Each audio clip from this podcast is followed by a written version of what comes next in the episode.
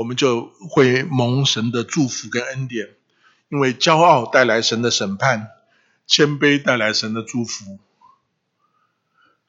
下面呢，第七节，我们因你的怒气而消灭，因你的愤怒而惊惶。你将我们的罪孽摆在你面前，将我们的隐恶摆在你面光之中。这边讲到人与神的关系是不好的关系，原来是世世代代成为人的居所，神是人生的起源与人的归宿，但现在人所面对到的神是怒气、愤怒的神，人的结果是消灭和惊惶。好像现在三月份，原来应该是春暖花开、风和日丽的时时节，现在变成凄风苦雨、人心惶惶。为什么世界上有苦难？这是许多追寻信仰者困扰的问题。圣经描述原因，就是因为有限卑微的人，人犯罪与神远离。人不能明白全能、永恒、全知神的作为，人得罪了神，遭遇罪的后果，受到神的审判与惩罚。简单的讲起来，圣经说，罪的工价乃是死，罪使我们远离神，远离生命的源头，自然就走向死亡。虽然罪、死亡、苦难是奥秘，人很难解释清楚。但整体而言，所有苦难的终极结果就会带来死亡，或者死得快，或者死得慢，或者死得早，或者死得晚。生病会死，不生病也会死。离开了神，得罪了神，神愤怒中间，所有人的命运最后就是死亡。这其实是最大的悲剧。圣经描述说，我们经过的日子。都在你的震怒之下，我们度尽的年岁好像一声叹息。我们一生的年日是七十岁，若是强壮，可到八十岁，但其中所经花的不过是劳苦愁烦，转眼成空，我们便如飞而去。在摩西的诗中间，我们看到人生的短暂，讲到千年跟昨日的对比。进而到了夜间的一根，时间越来越短，从早晨到晚上，最后总结是一生的叹息。我回想到，在我人生中间，我父亲一九八七年就离开世界，我母亲是二零一五年离开世界，一个离开了三十三年，一个离开了五年，对我来说，都是一转眼一声叹息。诗篇九十篇描述说，人因为罪遭到神的愤怒，死亡成为所有人的结局。人生的长度就变成一生的年日是七十岁，若是强壮，可到八十岁。人生的长度从神的角角度来看是短的，人生的内容呢是劳苦愁烦，转眼成空，我们便如飞而去。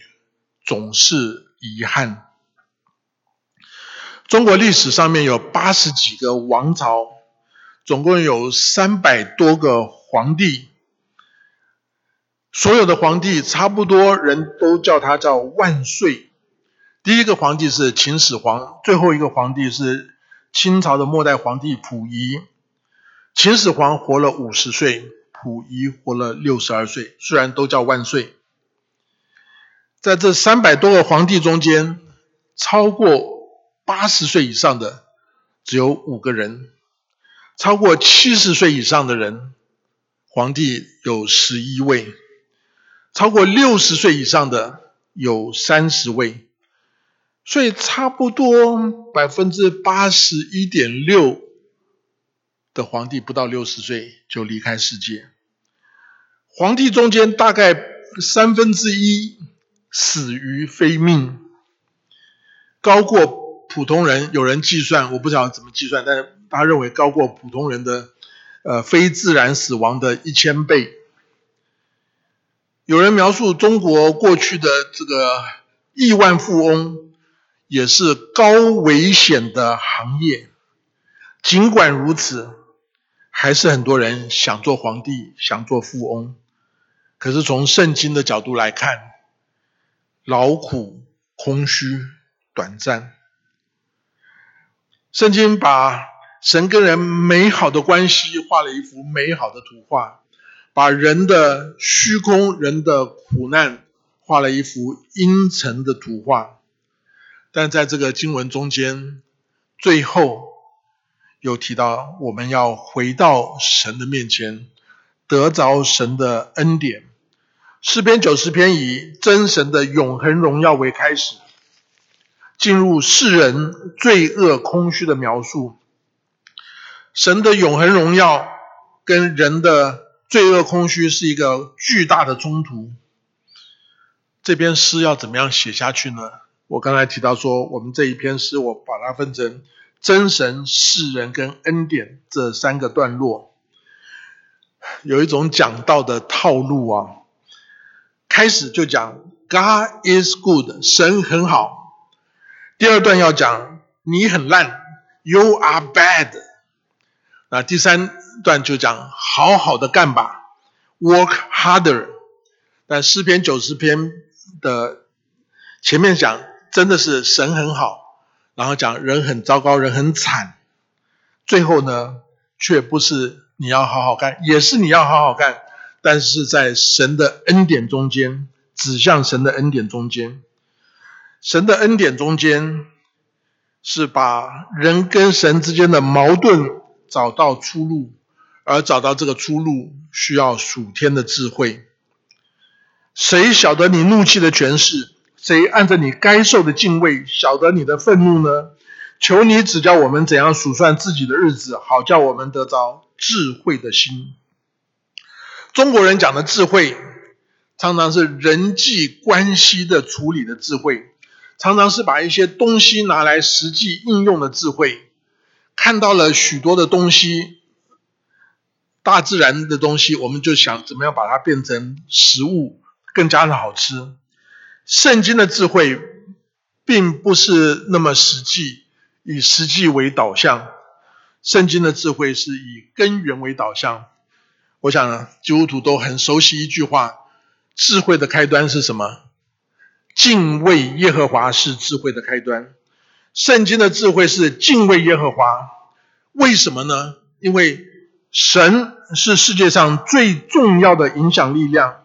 如果你办事，你却忽略了最重要的影响力量，你所办的事也许表面成功，但失去了最大的影响力量，就是最大的愚昧。圣经说：“谁晓得你怒怒气的权势？”谁按着你该受的敬畏，晓得你的愤怒呢？人浑浑噩噩，不知道神的愤怒。我想，可能很多儿女或者夫妻之间，常常一意孤行，却忽略了配偶或者父母或者其他人的呃心中的感受，那是一个非常危险的事情。一个不敬畏神，就是不智慧。不敬畏神，就是对神大不敬，是最可怕的事情。圣经的智慧，首先是敬畏耶和华。圣经的智慧，第二也是认识自己。诗篇三十九篇第四节说：“耶和华啊，求你叫我晓得我身之中，我的寿数几何，叫我知道我的生命不长。”以弗所书里面讲到说，我们当向智慧人。要爱惜光阴，因为现今的时代邪恶。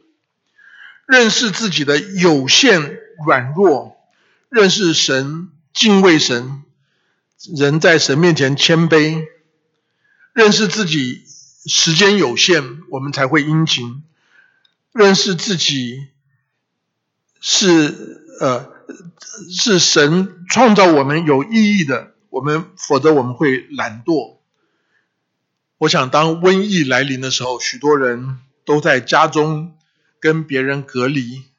在这段时间，你不能做很多事情，也许你就去看剧、打游戏，做很多消耗时间的事情，却没有真正有效、有有益的事情。那可能就是圣经中间所讲的愚昧跟懒惰。第十三节，耶和华啊，我们要等到几时呢？求你转回，为你的仆人后悔。求你使我们早早保得你的慈爱，好叫我们一生一世欢呼喜乐。求你照着你使我们受苦的日子和我们遭难的年岁，叫我们喜乐。向神求智慧的心。之后，摩西好像又开始一个祷告的新的阶段。我想我们记得这篇诗篇开始的时候对神称呼主啊，而这边又来一个称呼叫做耶和华啊。熟悉圣经的人会记得出埃及记第三章，当神呼召摩西出来服侍的时候，摩西问神说：“我到以色列人那里对他们说，你们祖宗的神打发我到你们这里来。”他们若问我说他叫什么名字，我要对他们说什么呢？神对摩西说：“我是自有拥有的，自有拥有的就是耶和华的名字。耶和华神说：耶和华是我的名，直到永远，这也是我的纪念，直到万代。耶和华是神对摩西启示他的名字。我是自有拥有的，就代表他跟人要建立关系。”跟人立约，所以摩西在这边说：“耶和华，我们要等到几时呢？”在受苦中间的人向神发出这样一个呼喊，一个求救，充满了激情，充满了迫切，甚至充满了眼泪。这是求求神纪念你跟人所立的约。我想我们所想到的。不只是神跟亚伯拉罕所立的约，跟摩西所立的约，跟大卫所立的约，更是耶稣基督借着他的死，借着他的血所立的新约，也就是相信悔改的人跟神关系重新和好，生命重新有意义，能够从黑暗中间进到光明，从痛苦中间进到平安与喜乐。祷告里面说：“求你转回，为你的仆人后悔。”神会后悔吗？圣经上描述神不转变。从人的角度来看，神好像后悔了，因为当人悔改了以后，原来愤怒的神变成充满慈爱怜悯的神。神后悔就不将灾难加在人身上。其实神没有改变。但当人改变的时候，人所经历的神就不一样了。求你转回，我想这个意思其实是我们要悔改，我们要从最终出来，我们回转到你的面光之中，我们回转来跟随你，不随从这个世界。人悔改就经历神的转回，就经历刑罚、苦难变成恩典。变成喜乐，求你使我们早早保得你的慈爱，好叫我们一生一世欢呼喜乐。生命最重要的事情就是经历从神来的爱。生命没有爱就是空虚的，生命有爱就能够保住，就能够一生一世欢呼喜乐。当神回转以后，我们求神让我们能够。早早保得你的慈爱。世界上许许多多的东西，甚至人间的爱，不能使我们得到完全的保住。唯有神的爱能够让我们保住，能够唯有神的爱使我们一生一世欢呼喜乐。所以求神转回，求神赐下慈爱，求神叫我们喜乐。求你照着你使我们受苦的日子和我们 遭难的年岁，叫我们喜乐。受苦的日子和遭难的年岁，照着这样的一个痛苦的分量，神叫我们喜乐。原来我们抓住太多垃圾填在我们生命中间，神借着苦难把那些垃圾挪去，让我们生命中间产生一个空虚的容量。然后，当我们除去那些偶像，除去那些不好的东西的时候，神自己进到我们里面，成为我们的喜乐。所以，当我们 为主、为义受苦多少的时候，神赐给我们多深的喜乐。基督徒的人生是一个经历苦难、得着喜乐并行的人生。可是，如果我们的受苦是为自己受苦、为罪而受苦，最后还是一场的空虚。所以，这个祷告最后继续说：“愿你的作为向你的仆人显现，愿你的荣耀向他们子孙显明。愿主我们神的荣美归于我们身上。愿你坚立我们手所做的功，我们手所做的功，愿你坚立。”前面是求求神转回，求神是慈爱，求神是喜乐。这边是愿神的作为显现，愿神的荣耀显明，愿神的荣美归于信徒的身上，愿神坚立信徒所做的圣功。我想有一个叫做 Westminster Short Catechism，就是小要理问答，中间开宗明义的问人生的目的是什么？那个答案非常简单清楚，人生的目的就是荣耀神，而且以神为乐。什么是荣耀神？就是让神的作为彰显在我们的生命中间。让人神的荣耀向我们的子孙显明。什么样叫做以神为乐？就是让神的荣美归于我们的身上，我们所做的功被神所建立。我想有一篇文章最近也蛮流行的，说不要浪费这一次的瘟疫。我想瘟疫是神容许给世人的一个考验，一个测验。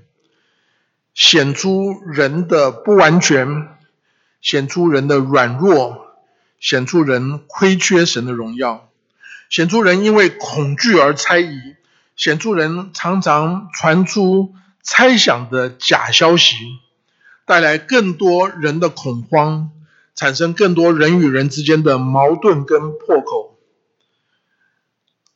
历史上发生过很多次的瘟疫。呃，大科学家牛顿，一六六五年，他在剑桥念大学，剑桥的三一学院。那个时候，伦敦发生大瘟疫，造成了上万人的死亡，人心惶惶。当时医疗条件医疗条件不良，所以很多人就回家啊，自动隔离来躲避瘟疫。那摩西呃，牛顿当时呢？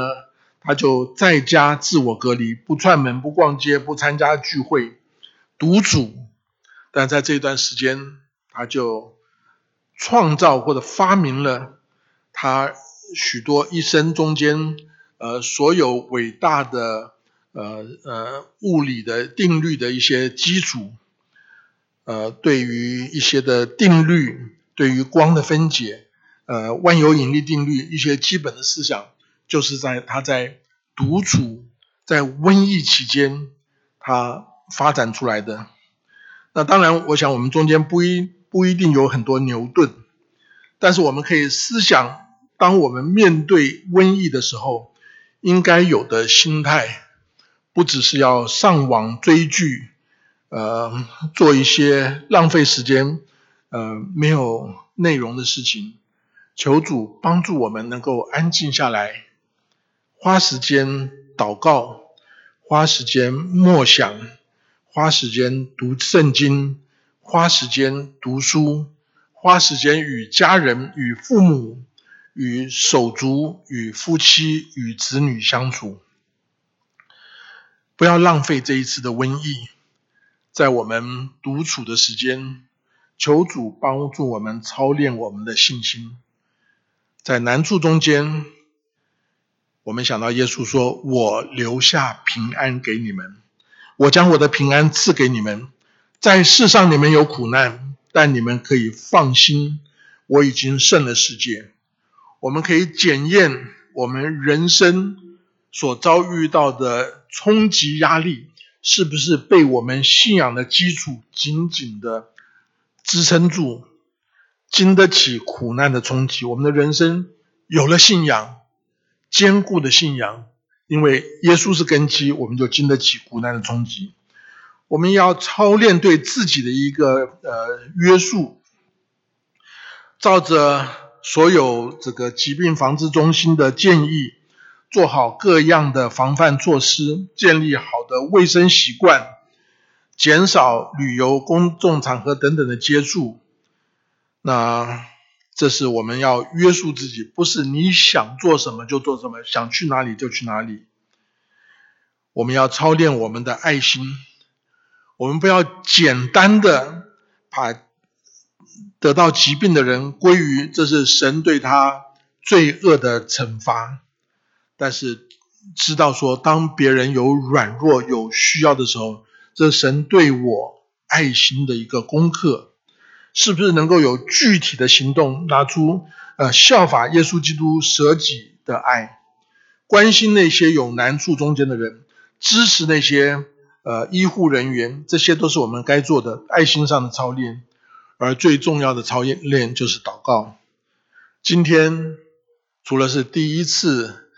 呃，聚会在网上崇拜，今天下午开始也是呃威明顿主恩堂，我们各小组呃来操练接力或者是连锁的呃祷告，按照小组分配的时间，我们希望操练进食，操练祷告，早点在神面前谦卑的承认自己的软弱，我们没有办法解决人世间的苦难。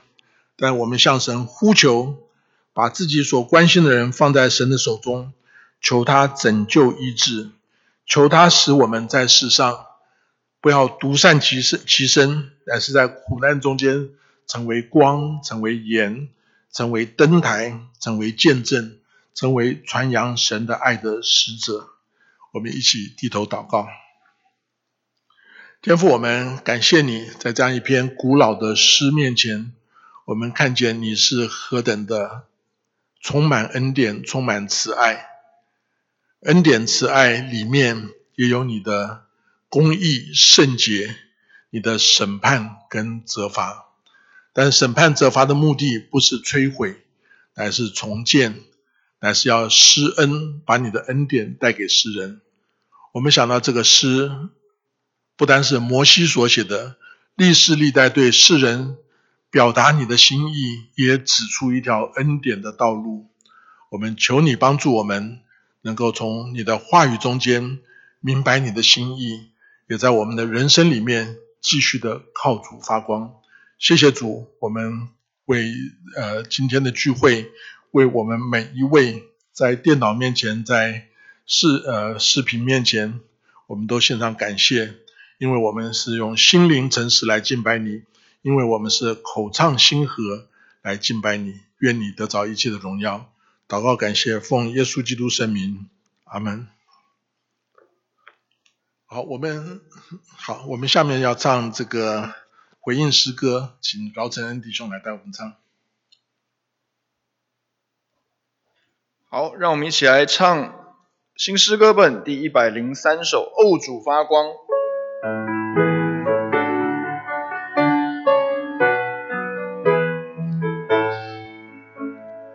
祝你爱的光辉正照亮，在这黑暗弯曲时代中，耶稣。